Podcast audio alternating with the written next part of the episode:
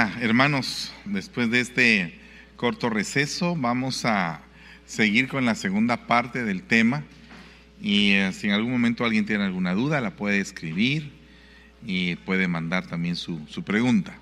Vamos a orar en el nombre de Jesús. Padre, te damos gracias, Señor. Bendecimos este momento y te suplicamos, Señor, que nos des la revelación y la sabiduría para poder compartir tu palabra. Te damos la gloria y la honra siempre, Padre bendito. Y te suplicamos, Señor, que nos ayudes a poder terminar esta carrera con gozo. Puestos los ojos en Jesús, el autor y consumador de la fe. Gracias te damos, Señor, en el nombre de Cristo. Amén y amén. Dele un aplauso al Señor. Aleluya. Bueno, estábamos viendo los efectos que la crisis, que la guerra en Ucrania han traído. Y les estaba leyendo un artículo que es interesante porque expone eh, todos los problemas que ha conllevado esta guerra. Eh, por ejemplo, dice, en otros sectores la guerra de Ucrania, las cadenas de suministro por los confinamientos de en China afecta a muchos sectores pero merece la pena destacar dos, el del automóvil y el agroalimentario. La guerra supone un golpe más al sector del automóvil, ya afectado por la escasez de semiconductores derivada de la pandemia, ahora reforzada por los nuevos confinamientos en Shanghái. Ahora se enfrenta a restricciones de materiales como el paladio usado en catalizadores y baterías eléctricas. Rusia es el principal proveedor mundial de paladio con un 38% de exportaciones. El ibicuo de aluminio, Rusia, es el principal suministrador a la comunidad económica europea. Ucrania es fabricante esencial de cableado y mazos de cable con conector. Entonces ustedes se darán cuenta que en un mundo globalizado todos los países dependen de otros. Y cuando se establece una restricción, principalmente a un país tan poderoso como Rusia, que creo que eso fue una situación muy compleja, porque eso fue precisamente la restricción lo que trajo toda esta crisis, ¿verdad? Y eh, pensaron castigarlo, pero contrariamente eh, los productos y lo que ellos generan, pues adquirió mayor valor porque hay escasez, ¿verdad? Entonces, yo creo, hermanos, que estamos precisamente en un momento muy, muy eh, importante porque pues un hermano de la, del Facebook nos decía ahí, pero cuidado con meter miedo, pues no le estamos metiendo miedo a nadie, ¿verdad? Sino que dice la Biblia que cuando veáis estas cosas, erguid vuestras cabezas porque vuestra redención está cerca. O sea que mientras más se acerque el día, mientras más señales hayan, es porque pronto nosotros vamos a estar con el Señor. Entonces no debemos de afligirnos, sino que por el contrario debemos de estar alegres porque definitivamente que en lo que el mundo colapsa, la iglesia es sacada del mundo. Si no, usted lo puede ver claramente en el libro del Éxodo, cuando Egipto colapsó, fue cuando precisamente los israelitas salieron y se fueron al desierto para llegar a Canaán en algún momento. Entonces yo creo que nosotros estamos viviendo el preéxodo, pero ya no de Egipto, eh, o sea, como tal, sino que de Egipto, porque Egipto es el mundo, o sea, del Egipto espiritual. Y de ahí vamos a salir todos con un libertador, ya no Moisés, sino que Cristo el Señor. Entonces no debemos de preocuparnos por estos, pero sí debemos de saber poco más o menos en qué etapa vamos de la situación y por qué es que se está levantando este oso. Se llevaron mi computadora, vamos a esperar a que la traigan, ¿verdad? Pero yo quisiera enfatizar mucho esto para que, para que podamos, ah, pues, ah, gracias, mijo, para que podamos ah, seguir adelante en medio de esta situación que se está dando. Eh, ¿Cuántos tienen fe, hermanos? La Biblia dice, no dañes ni el aceite ni el vino. Entonces, si usted es aceite y usted es vino, usted no va a ser dañado. Amén. Oiga, Dice, los precios mundiales de los alimentos estaban ya creciendo a un fuerte ritmo en el 2021. La guerra de Ucrania y las sanciones en Rusia están restringiendo los envíos y producción de los países que representan casi el 30% de las exportaciones mundiales de trigo y el 18% de maíz. La mayoría de enviados a través de puertos del Mar Negro, que ahora están cerrados. Entonces ahí hay una, una crisis alimentaria que se viene. La pandemia indujo fuertes presiones sobre las cadenas de suministro, que en el caso de Estados Unidos se sumaron por el lado de la demanda a una fuerte presión del gasto y tensiones en el mercado laboral. Usted se da cuenta que hay una crisis de empleo impresionante, ¿verdad? En muchos países, incluyendo este. El Banco Central Europeo, consciente de que en la eurozona el gasto de las familias aún no había alcanzado los niveles de 2019 y con una inflación subyacente inferior a la de Estados Unidos, pero ya superior al 4%, optó por contemporizar. Entonces, se están tomando medidas económicas, pero lo que a mí me parece bien interesante es que la guerra de Ucrania da como resultado geopolítico el nacimiento del sur global, así se le llama. El efecto de la guerra de Ucrania da como resultado el nacimiento del sur global. Y eso es algo bien apocalíptico, hermano porque el sur global es precisamente todo lo que es rojo, que se los mostré en el mapa. Ese es el sur global. Todos los países que no son superpotencias o que son países en desarrollo, principalmente guiados o promovidos por el G20. Y oiga lo que dice el pasado 2 de marzo, apenas unos días después del inicio de la invasión de Rusia de Ucrania, 141 países de un total de 193 condenaron abiertamente la agresión en una votación de la Asamblea de las Naciones Unidas. Cinco países, Rusia, Bielorrusia, Corea del Norte y Siria, se opusieron. 35 entre los que estaban China, India, Pakistán y Sudáfrica se abstuvieron.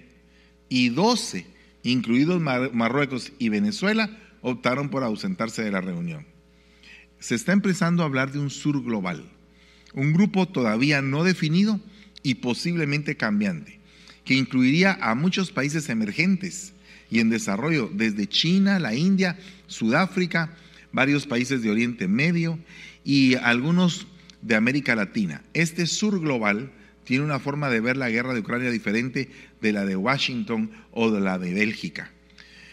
Aquí hay un punto bien interesante porque están los países que se llaman capitalistas y están los países que se llaman socialistas, pero en el caso de los países que tienen un tinte socialista, hay un bloque económico que es el BRICS, ¿verdad?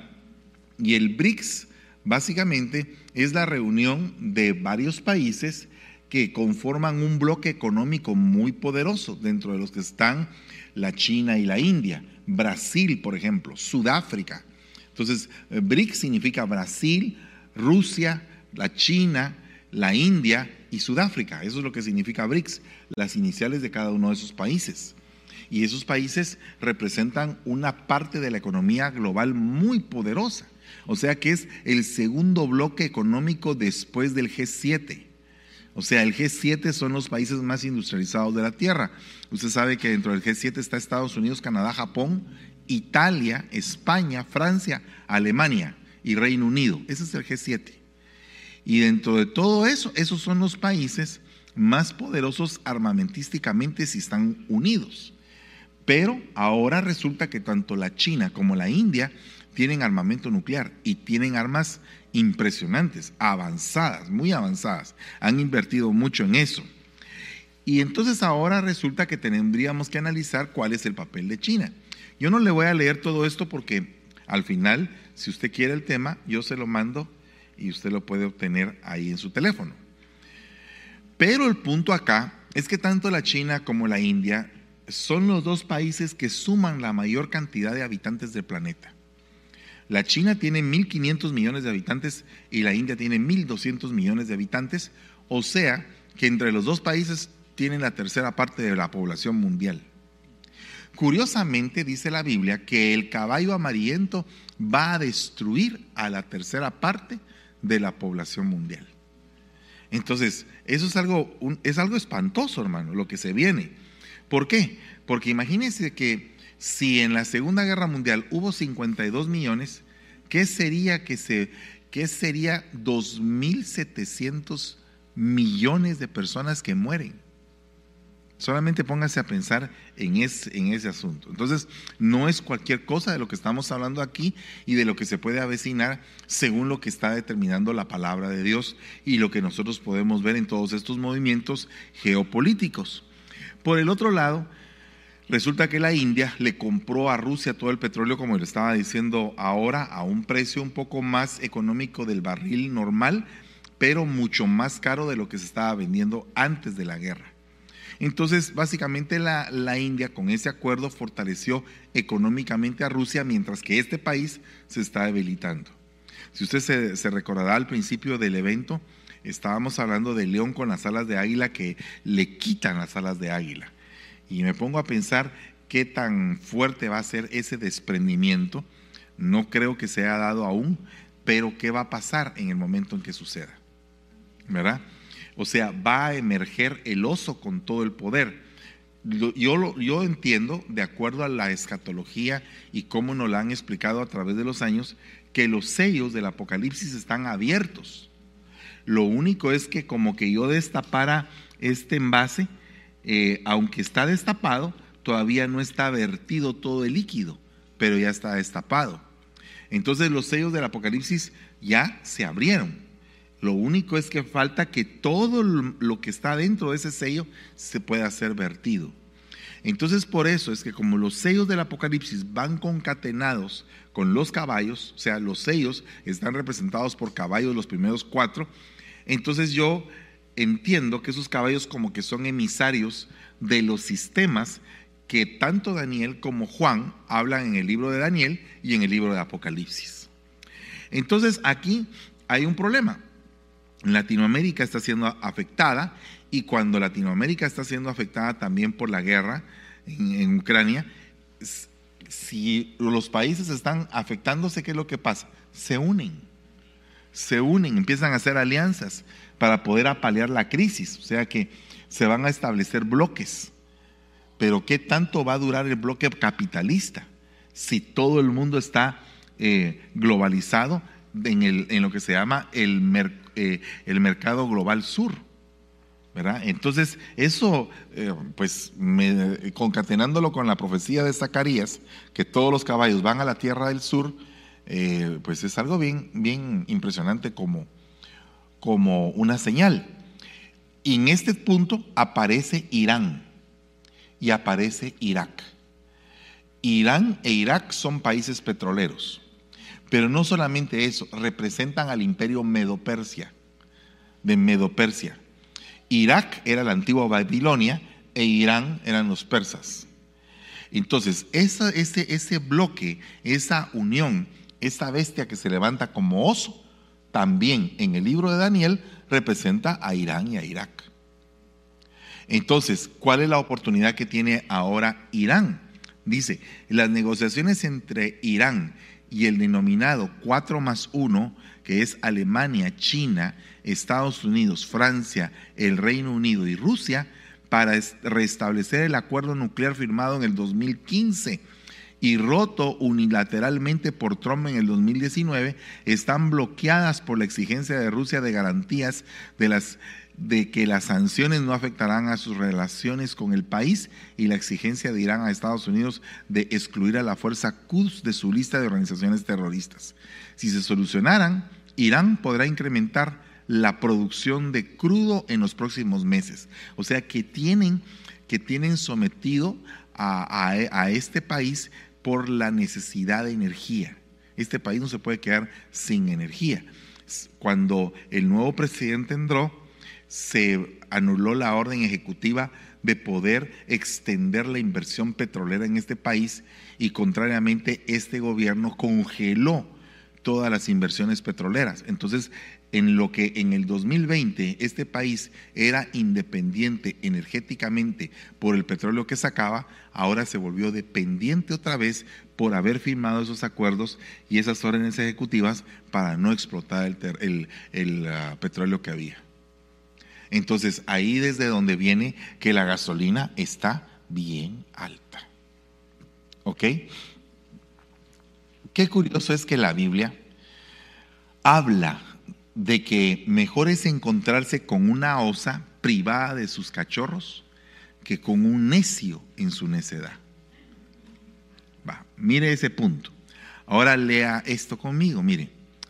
El presidente ruso Vladimir Putin ha dejado claro en numerosas ocasiones que no cree que Ucrania sea un Estado real, ni que, ni que su pueblo, lengua o cultura sean reales.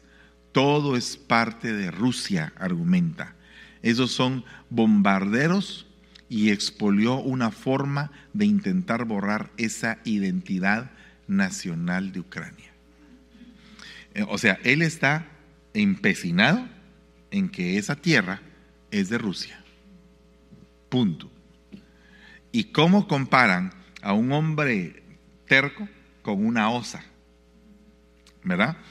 Pero aquí hay un punto que es básicamente lo que a mí me, me interesa como trasladarles como el rema de este tema. Mire lo que dice acá. David añadió, el Señor me ha librado de las garras del león y de las garras del oso. Me librará de la mano de este filisteo. Y Saúl dijo a David, ve y que el Señor sea contigo. Ahora, David es figura de Cristo, ¿o no? ¿Verdad? Entonces, Cristo se ha enfrentado con el sistema globalizado liderado por un gigante. ¿Cuándo se va a enfrentar con ese sistema globalizado Cristo? Porque mire, primero peleó contra el oso, contra el león, después contra el oso y después contra el gigante. David. Y David es figura de Cristo. Pues es que me querías quitar la prédica vos. ¿Verdad? Ya Jorgito me estaba ahí predicando ahí adentro. Pero el punto es que David es figura de Cristo. David es el ungido, David es el Cristo. Entonces, el Cristo pelea contra el león, contra el sistema que va comandado por el caballo blanco y él se presenta como el fiel y verdadero. Ese es el sistema capitalista, porque alguien dice, entonces Cristo es capitalista. No, Cristo no es ni capitalista ni comunista. Cristo es el Señor, es Cristo. Él tiene el reino de los cielos, es, es ah, eh, el, el reino de Él que va a venir a instalarse en la tierra, que no tiene nada que ver ni con el capitalismo ni con el comunismo. Es el reino de Él. Pero eh, Cristo ha peleado. Por ejemplo, pelea contra el nuevo orden mundial con ese sistema de LGTB, de abortos, de divorcios, de, de todo eso. Cristo pelea con eso. Ese es peleando contra el león pelea contra el comunismo, el socialismo, el abuso de las masas y todo eso, y eso es el oso. Pero también falta la pelea contra el dragón. ¿Y qué es el dragón? Pues si no es en China. ¿Cuáles son los versículos que amparan esto? Apocalipsis 19, 14 dice, y los ejércitos celestiales, vestidos de lino finísimo, blanco y limpio, le seguían en caballos blancos. De su boca sale una espada aguda para herir con ella a las naciones. Y él las va a regir con vara de hierro. Y él pisa el agar del vino, del furor y de la ira del Todopoderoso. Entonces, ¿en dónde se da eso? Mira el Salmo número 2, ahí está el contexto. ¿Por qué se amotinan las gentes y los pueblos, o sea, las naciones, el mundo, piensan cosas vanas?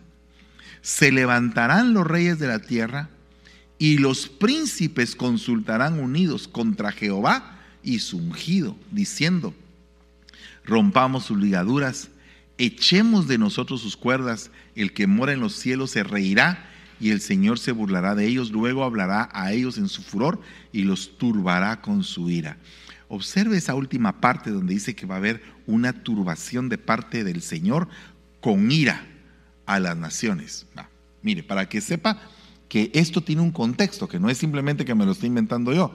Le dije que David es el modelo del Cristo. David se pelea contra el oso y contra el león, ¿verdad? Y después contra el gigante. Y a China le dicen el gigante asiático, también le dicen el gran dragón. Y el dragón se opone totalmente a Cristo. Amén. Ok, vea ese punto. Cuando él miró hacia atrás, los vio y los maldijo en el nombre del Señor. ¿De quién están hablando? De Eliseo. Entonces salieron dos osas del bosque y despedazaron a los 42 muchachos. 42 son 42 meses que equivalen a la tribulación. ¿Verdad? Pero aquí hay un punto. Elías es el profeta del cielo. ¿Por qué? Porque se fue arrebatado. Pero Eliseo representa al profeta, al ministro, que se queda aquí en la tierra investido de doble unción, de doble porción, para pasar y nutrir a la iglesia que se va a quedar. Amén. Porque va a haber una iglesia que se va a quedar, la iglesia infiel. Pero dice que esa iglesia va a ser nutrida por las alas de la gran águila. ¿Y quién es esa gran águila? Pues son los ministros. ¿Y qué tipo de ministros? Pues los ministros al estilo de Eliseo, que van a estar peleando en medio de la tribulación con diferentes tipos de potestades. Entonces, a ese punto se le llama la angustia de Jacob. ¿Qué es la angustia de Jacob? Que va a estar Israel metida en un gran problema, porque dice que Israel se va a convertir en una piedra pesada para las naciones. O sea que Israel va a estar en medio de todo ese conflicto. Y puede ser que el gran oso ataque a Israel. Eso es otro punto. Pero ahora le voy a explicar por qué es que esto tiene contexto. Ok, mira lo que dice acá. Seré pues, ¿quién? Seré pues para ellos como león, como leopardo, como osa. Y me enfrentaré a ellos, les desgarraré el pecho y ahí los devoraré como leona, como los desgarraría una bestia. Su destrucción, tu destrucción vendrá, oh Israel, porque estás contra mí, contra tu ayuda. Entonces, perdón, ¿quién le dio autoridad a las bestias?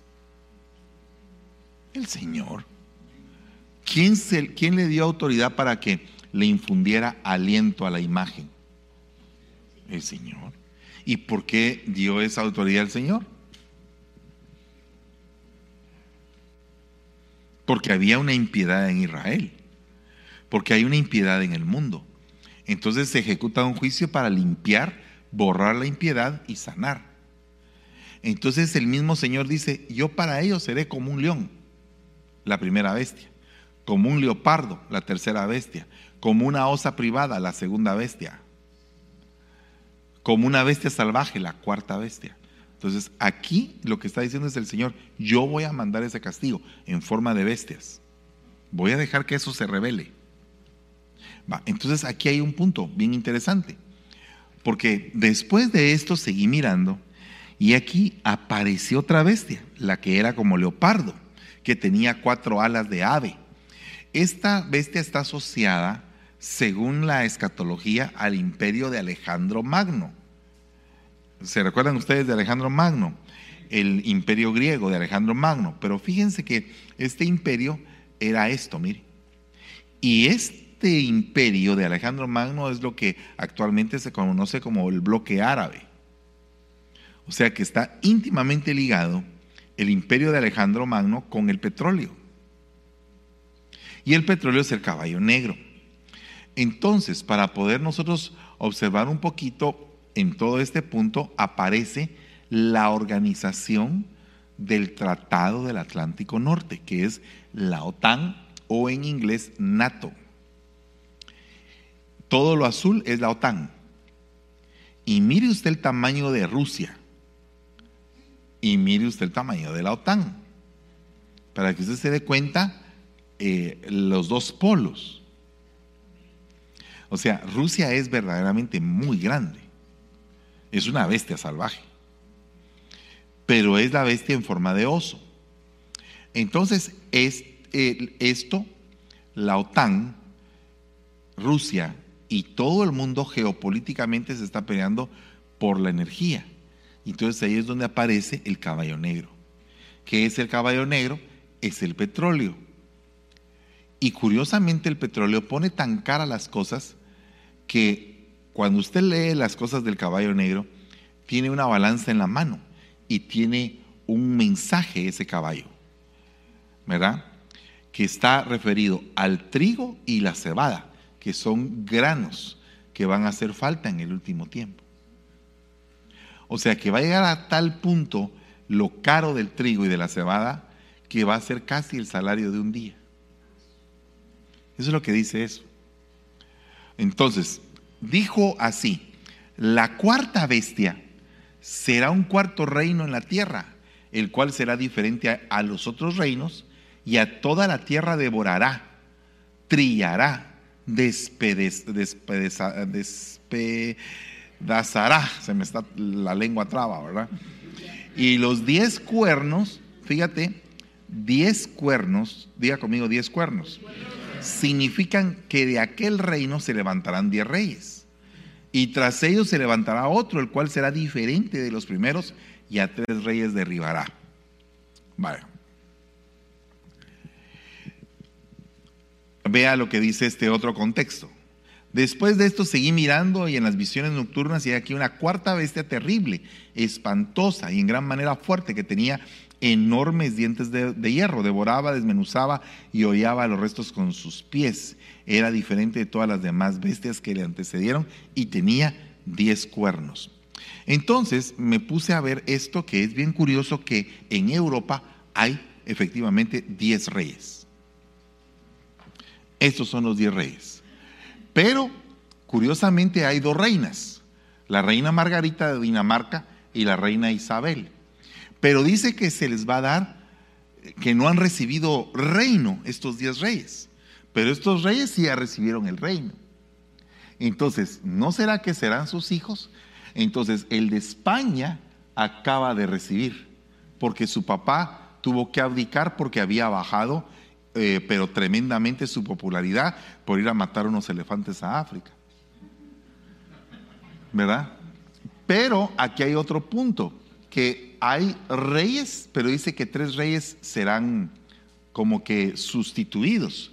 Entonces, hay aquí, por ejemplo, este que no es rey, este es un gran duque, un duque, entonces este es un principado, no es un reino. Entonces, habría que ver que van a sustituir a ese hombre probablemente. Y acuérdese que la Primera Guerra Mundial se dio precisamente por el asesinato del archiduque Francisco Fernando, que eso fue lo que dijeron, pero que había detrás de eso un conflicto geopolítico. Entonces, algo va a suceder en Europa y probablemente no sean estos reyes los que usted ve aquí, sino que sean los que los van a suceder, porque son reyes que no han recibido todavía el reino. Amén. Ok. Dice acá en Apocalipsis, mire cómo concatena.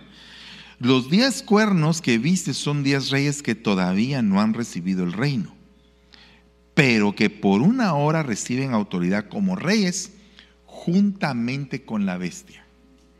Vaya, pero aquí hay un punto, que puede ser que no sean estos, porque estos son monarquías parlamentarias pero en la tierra también hay monarquías absolutas. Entonces, las monarquías parlamentarias, los reyes no tienen tanto poder, pero en las monarquías absolutas sí tienen mucho poder, de tal forma que si el rey no lo decide, aunque media humanidad diga que sí, el rey dice que no, no se hace. Y una de ellas es precisamente Arabia Saudita, donde está aglomerada la segunda potencia petrolera del mundo. Y como todo el problema es por energía, ahí hay un rey. Pero curiosamente, alrededor de Arabia Saudita hay una gran cantidad de reinos que son monarquías absolutas y que la mayoría son árabes. ¿Cómo puede estar concatenadas estas monarquías absolutas con el imperio del Alejandro el Grande? ¿Y cómo puede ser que en algún momento tengan poder los príncipes que vienen? Porque va a haber una gran sucesión en los próximos, mire, la iglesia está teniendo sucesión después de la pandemia. Por ejemplo, mi, apóstol decía, hay como 55 eh, iglesias que se quedaron sin pastor porque se murieron los pastores en la pandemia y las hermanas tuvieron que asumir el puesto de pastoras, el lugar. del marido. ¿Verdad? Entonces, aquí lo que está pasando es que está, pasando, está sucediendo un cambio de mando en todos los niveles. ¿Qué va a pasar si va a haber un cambio de mando en las monarquías? Habría que echarle mucho ojo. La bestia que vi era semejante a un leopardo. Sus pies eran como los de un oso y su boca como la boca de un león. Entonces esta bestia ya está mutada. Y esta bestia, oiga lo que dice, y el dragón le dio su poder, su trono y su gran autoridad. Es como que dijera, los países tales y tales y tales estaban juntamente con la China, pero ahora la China, con todo el capital y todo, les dio poder y autoridad para que estos países se volvieran poderosos. Tal es el caso, por ejemplo, de Argentina. Argentina se quiere unir al BRICS. Y los países que integran el BRICS están pensando si la integran, porque Argentina es el mayor productor de carne del mundo. Por eso es que hay buen asado. Bueno, mire pues. Entonces, he aquí, miré un caballo amarillento. Ese caballo amarillento se tiene que encargar de hacer que el mundo no consuma tanto, porque hay sobrepoblación mundial. Entonces, si no se elimina una parte de la población, según las teorías de conspiración que hay también, entonces el mundo va a colapsar. Pero si parte del mundo muere, el mundo flota. ¿Ya? Entonces aparece el caballo amarillento que tiene autoridad para matar con espada, o sea, con armamento, con hambre, con peste y con fieras. Esa es la autoridad que tiene. Entonces, esa gran bestia, esa gran bestia espantosa, yo puedo ver que es casi esto. El mundo en bloques. El bloque africano, la Liga Árabe, la Comunidad Económica de Euroasia, eh, el, Tratado de Libre Comercio, el Tratado del Mercomún Centroamericano, el ALBA, el Mercosur, eh, la Comunidad Caribeña Económica y la Comunidad Económica Europea, la, el Foro de Islas del Pacífico y todo eso son bloques. ¿Verdad? ¿Ya vio cuántos son? Son uno, dos, tres, cuatro, cinco, seis, siete, ocho, nueve, diez, once, doce.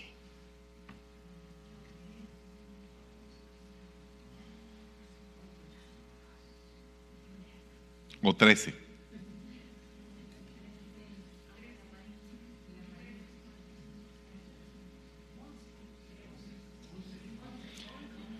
Norteamérica, 1. Centroamérica, 2. Sudamérica, 3. Caribbean, 4. European, 5. El otro europeo, 6. La Liga Árabe, 7. La Unión Africana, 8. La Euroasia, 9. La Surasia, 10. La Pacífica, el, el Foro del Pacífico, 11 y la de la otra asiática 12. Ok, veamos este. ¿Cuántos hay aquí?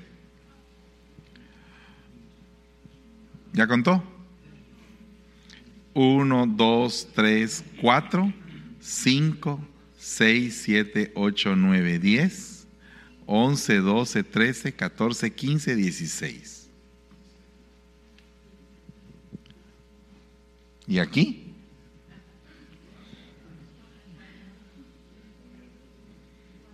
Va. Todos esos países que usted ve en, ah, en azul, en azul, son comunidades reales. Los de café son monarquías. los otros son sultanatos y los otros son emiratos. Según la percepción árabe. Entonces, tomando en cuenta esto, se va a levantar el anticristo, teniendo un sistema ya globalizado, regido por bestias, que estaban en el libro de Daniel pero que ahora se van a sumar a otras bestias. O sea, las del libro de Daniel se hacen una sola. Dice, y hablará palabras contra el Altísimo y a los santos del Altísimo quebrantará y pensará en cambiar los tiempos y la ley y serán entregados en su mano hasta tiempo, tiempos y medio tiempo.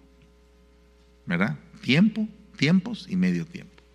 Entonces, es este ser que es el anticristo va a estar eh, respaldado por la bestia que sube del abismo. Esa se va a dar a través del derretimiento de los polos, principalmente del polo norte. De ahí viene la bestia que está en el cielo. Y de ahí la bestia que sube del mar.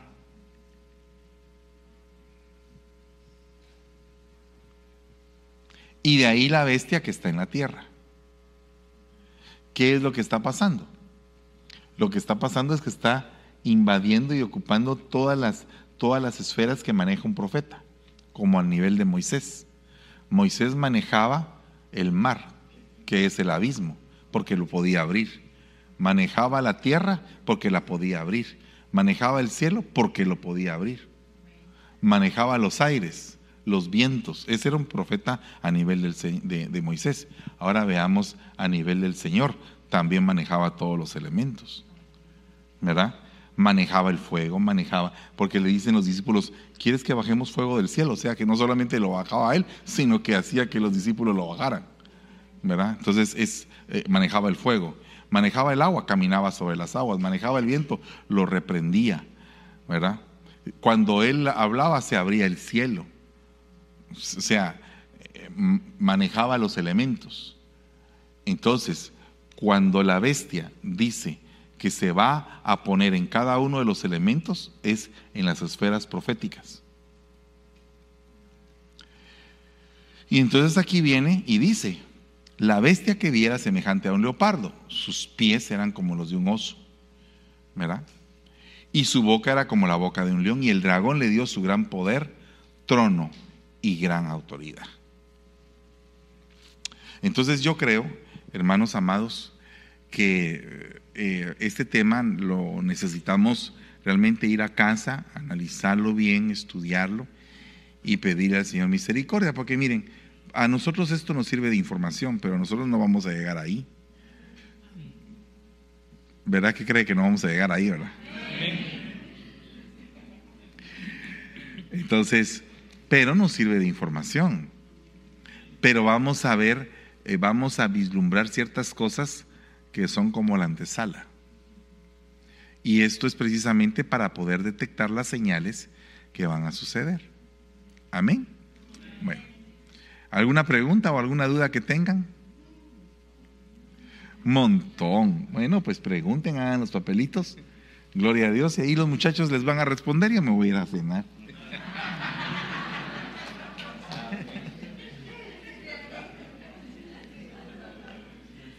Papá. A ver, sí, dime.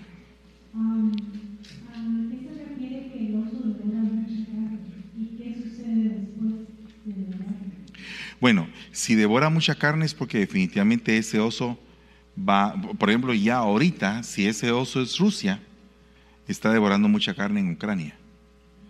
Pero yo veo que eh, el sistema en sí el socialismo, como también el capitalismo, solo que de una forma diferente, atacan realmente eh, el sentir de Dios en la gente.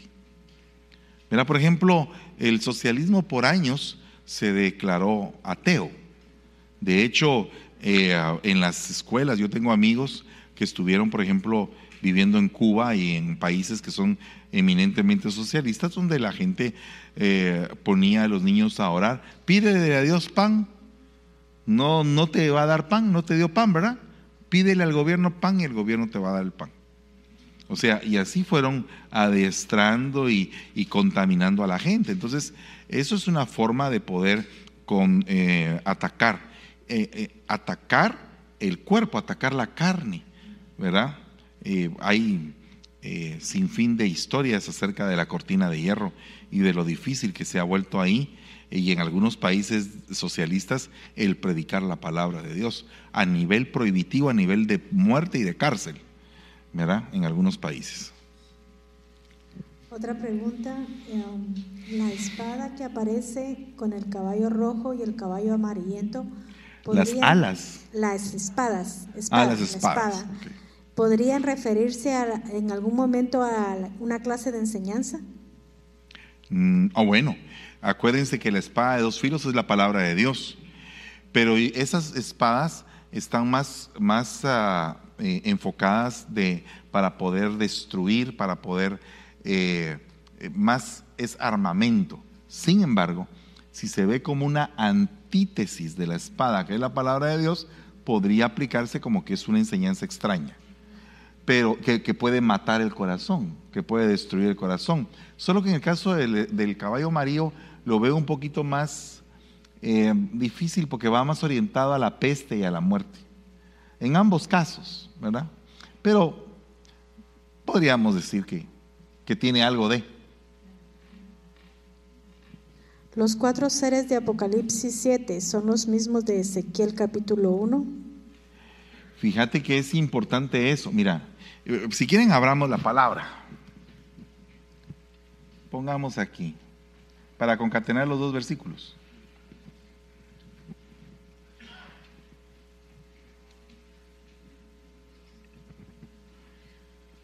¿Lo ven en la pantalla?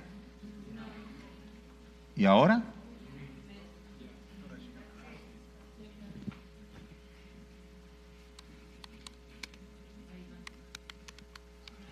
Ok.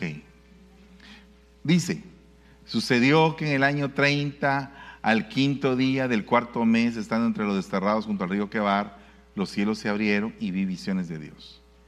Y aquí empieza a hablar de las visiones que se recuerdan ustedes que predicamos en el retiro de verano. ¿No? ¿No se recuerda que hablamos de las ruedas? Bueno, Ezequiel vio las ruedas. Ahora, estos seres vivientes, estas ruedas y todas esas caras y todo eso, ¿qué concatenación tienen? ¿Lo están viendo ahí en la pantalla? Apocalipsis, ¿qué es? Siete, ¿verdad? Puse uno, perdón.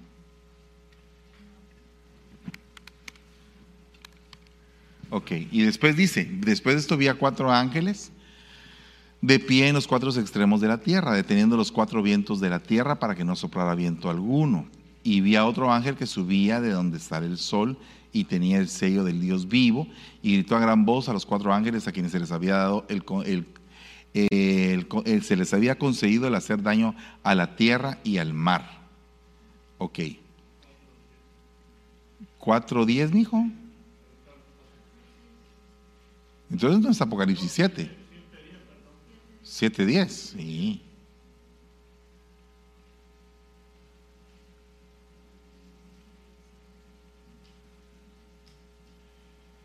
No. 7.11. Y todos los ángeles estaban de pie alrededor del trono y alrededor de los ancianos y de los cuatro seres vivientes. Y cayeron sobre sus rostros delante del trono y adoraron a Dios. Concatenémoslo con Ezequiel 1. ¿Verdad? Cuatro seres vivientes que tenían cuatro caras cada uno. ¿Verdad? Ahora vea lo que dice acá. La forma de sus caras era como la cara de un hombre. Los cuatro tenían cara de león a la derecha, toro a la izquierda y los cuatro tenían cara de águila, ¿verdad? Vale. Déjenme ver si encuentro esto que estoy buscando.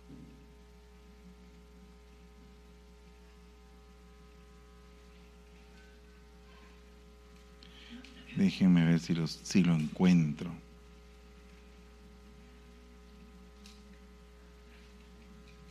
Aquí está. En medio de los seres vivientes había algo que parecía carbones encendidos en llamas, como antorchas que se lanzaban de un lado a otro entre los seres vivientes. El fuego resplandecía y del fuego salían rayos. Los seres vivientes corrían de un lado a otro como el fulgor del relámpago. Miré a los seres vivientes y aquí había una rueda en la tierra junto a cada uno de los seres vivientes de cuatro caras. El aspecto de las ruedas eran como obra con el brillo del crisólito y las cuatro tenían la misma forma. Su aspecto era de hechura y su hechura era como si una rueda estuviera dentro de otra rueda. Cuando andaban se movían las cuatro direcciones sin volverse cuando andaban. Sus aros eran altos e imponentes y los aros de las cuatro estaban llenos de ojos alrededor. Y cuando los seres vivientes andaban, las ruedas se movían con ellos y cuando los seres vivientes se levantaban de la tierra, las ruedas también se levantaban. Y si concatenamos esto con, con lo que está aquí, es como que Juan estuviera resumiendo lo que está viendo Ezequiel. Pero en el 4.7 de que de, Apocal de Apocalipsis 4.7. Apocalipsis 4.7.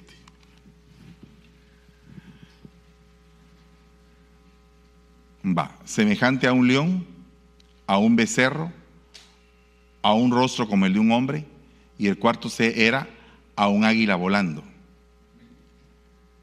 Pero es que yo me recuerdo que hay unos, hay una diferencia, y no la encuentro en la que tiene cara de un ángel. Y si me pueden ayudar con eso.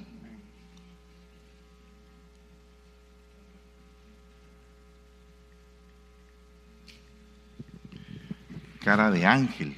Es que hay unos seres vivientes que tienen cara de ángel y ahí es donde yo quiero llegar al entendido de si son los mismos o no.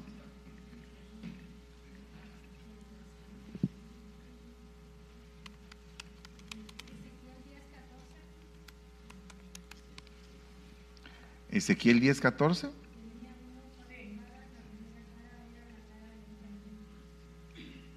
Ahí está. O sea, el de Ezequiel 10, 14, ¿me lo puedes leer ahí? Y tenía cada uno cuatro caras. La primera cara era la cara de un querubín, la segunda la cara de un hombre, la tercera la cara de un león y la cuarta la cara de un águila. Ok, quitaron la cara del toro. O sea que en este caso no son los mismos. En el caso de 10, 14, pero en el otro caso, en el caso de Ezequiel 1 con Apocalipsis 7, sí son los mismos. Pero sí hay dos estirpes de seres vivientes. Unas con cara de querubín y las otras con cara de, de toro. Cambian las dos caras. Amén. Otra preguntita. Eliseo fue un hijo fiel, recibió la doble porción pedida a su padre. Al ser el profeta, al ser, el profeta que representa a los ministros que cubren a la iglesia que se queda, se podría decir que Jesse representa a esa iglesia con pecado, con lepra. No, Jesse representa al ministro leproso, al que, al que se contamina con el dinero y se queda en la tierra contaminado con el dinero. Al igual que Moisés, Josué y Aarón. Moisés en la, en la cima del monte, eh, Josué en medio del monte, Aarón contaminado con el becerro. Elías subió al cielo, Eliseo con doble porción, Giesi se queda con la plata de Amán, contaminado y leproso. O sea, cuando usted ve a un ministro que está muy enfocado en plata y plata y plata y predica de la plata y, todo de la plata, mm, tiene como que la señal de esa situación. Porque básicamente puede ser manipulable, porque tiene amor al dinero. Y el amor al dinero es la raíz de todos los males. Nos preguntan en Facebook, he entendido que en Daniel 11:21 habla del levantamiento del anticristo y dice que no tiene honores de realeza. y me confunde con lo que nos explica con los diez cuernos de la cuarta bestia.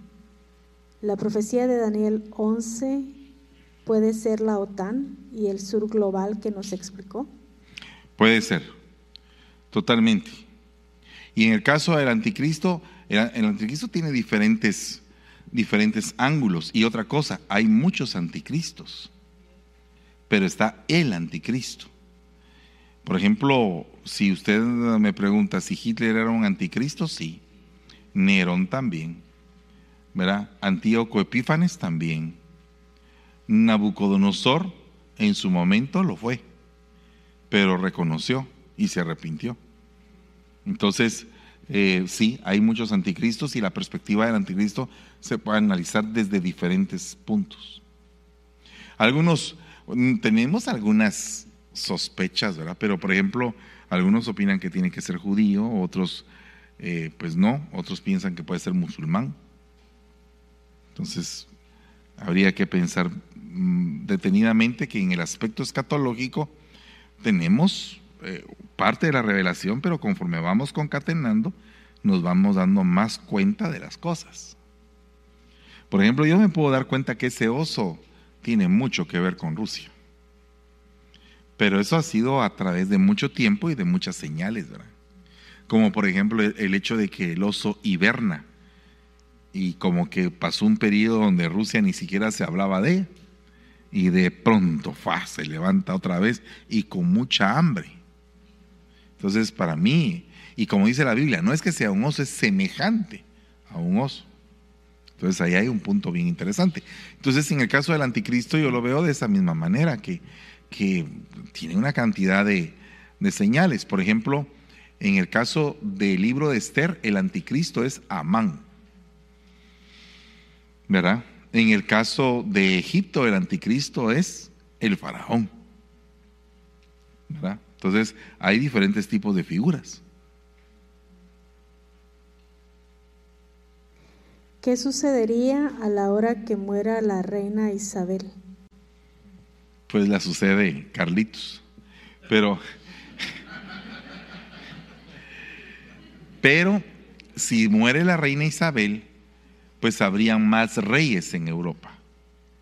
Nos acercaríamos a lo profético que se está escrito, que son diez reyes. Se entendería que si dicen diez reyes es como que son hombres todos. ¿Verdad? Entonces, habría que pensar en eso. ¿Mm? Ah, todos estos acontecimientos terminarán en la guerra del Armagedón y la culminación de los tiempos. Sí, sí, ahí van a terminar. Papá, con la pregunta anterior de, Daniel 11, ah, parece que él lo que está enfocando es de que según lo que aprendíamos, y lo que dice Daniel 11, el anticristo no tiene honores de realeza, no tiene realeza. Sí, pero es que como es, es lo que les digo, realmente la persona del anticristo es, por ejemplo, Elon Musk tiene un hijo que su nombre es un número. Qué raro. Y está creciendo no quiere saber nada de su papá.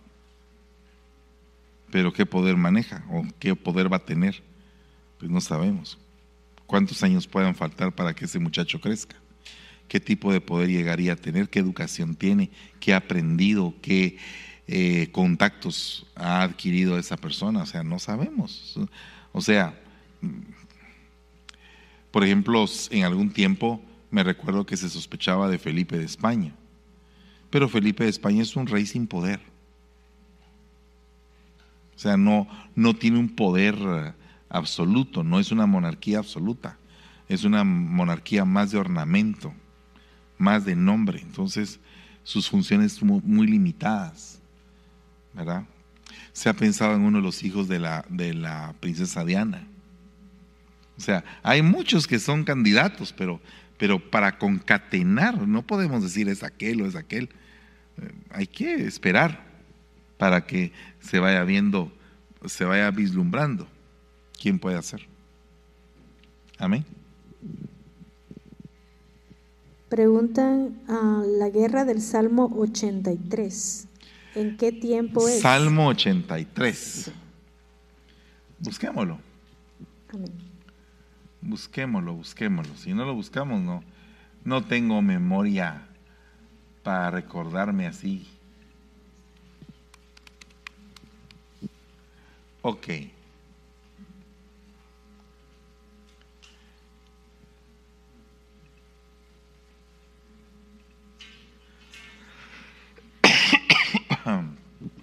Dice,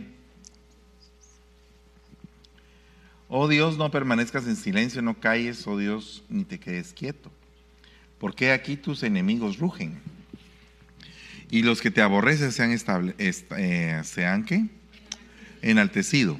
Hacen planes astutos contra tu pueblo y juntos conspiran contra tus protegidos. Han dicho, venid, destruyámoslos como nación para que ya no haya memoria del nombre de Israel. Imagínense, porque de corazón han conspirado a una. Hacen pacto contra ti, las tiendas de Edom, de los ismaelitas, Moab y los agarenos, Jebal, Amoc, Amalek, Filistia y los habitantes de Tiro. Asiria también se ha unido a ellos, se han convertido en ayuda para los hijos de Lot. Trátalos como a Madián, como a Císara, como a Javín en el torrente de Sison, que fueron destruidos en Endor, que quedaron como estiércol para la tierra. Pon a sus nobles como a Oreb y Seb, y a todos sus princes como Seba y Salmuna, que dijeron apoderémonos de los prados de Dios. Oh Dios mío, ponlos como polvo en remolino, como paja ante el viento como fuego que consume el bosque, como llama que incendia las montañas. Así persíguelos con tu tempestad y aterrorízalos con tu torbellino. Cubre sus rostros de ignominia para que busquen tu nombre, oh Señor. Sean avergonzados y turbados para siempre, sean humillados y perezcan, para que sepan que solo tú, que te llamas el Señor, eres altísimo sobre toda la tierra. ¿Cuál es la pregunta? ¿En qué tiempo es? ¿Antes de la tribulación, pretribulación, tribulación o gran tribulación? Bueno, yo creo que esto ya ocurrió. Yo creo que esto es una guerra que fue en el tiempo de David, pero que definitivamente ha de tener un significado escatológico. Porque aquí hay naciones que se han unido y habría que ver a quiénes corresponden esos nombres actualmente, ¿verdad? Porque aquí hay, por ejemplo, aquí hay algunas, algunos que ya eh, esas guerras ya se habían dado y que ellos eran precisamente como ejemplo de lo que decía David, ponlos como tal, como tal, como tal. Y otra cosa, que esto tiene mucho que ver con, con los musulmanes. ¿Por qué? Porque aquí aparece, por ejemplo, Edom, ¿verdad? De donde ahora proceden muchos musulmanes, de tal forma que hasta cuando fuimos a, Turquía vimos que en la línea genealógica ahí aparece Edom también, ¿verdad? También aparece Ismael. Entonces, eh, ellos tienen un recuento muy exacto de dónde vienen los musulmanes. ¿verdad? Entonces, yo creo que tiene, está muy, muy concatenada con estas guerras, con algún tipo de guerra que va a haber más adelante de una unión musulmana contra Israel. ¿Verdad? No sé en qué tiempo. Pero David haya de haber estado hablando de algo que ya había sucedido en su tiempo. Ahí es un salmo de Asaf, perdón. No de David, sino que es un salmo de Asaf. ¿Queda alguna otra pregunta? ¿Alguien quiere preguntar algo acá?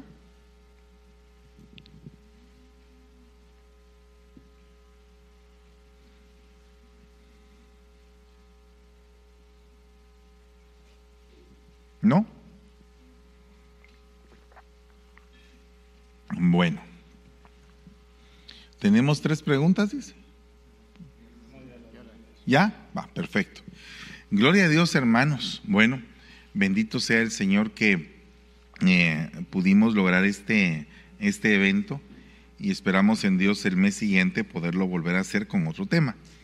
Vamos a orar en el nombre de Jesús y démosle gracias al Señor. Padre, te damos gracias, Señor, en esta noche. Bendecimos tu santo nombre y todas las bendiciones que tú nos has otorgado. Te damos gracias, Señor, porque son inmerecidas. Te ruego, Señor, que santifiques nuestro ser integral, cuerpo, alma y espíritu. Y permite, Señor, que podamos crecer para estar listos para tu gloriosa venida. En el nombre de Jesús, gracias te damos y te bendecimos, Señor. Amén y amén. Bueno.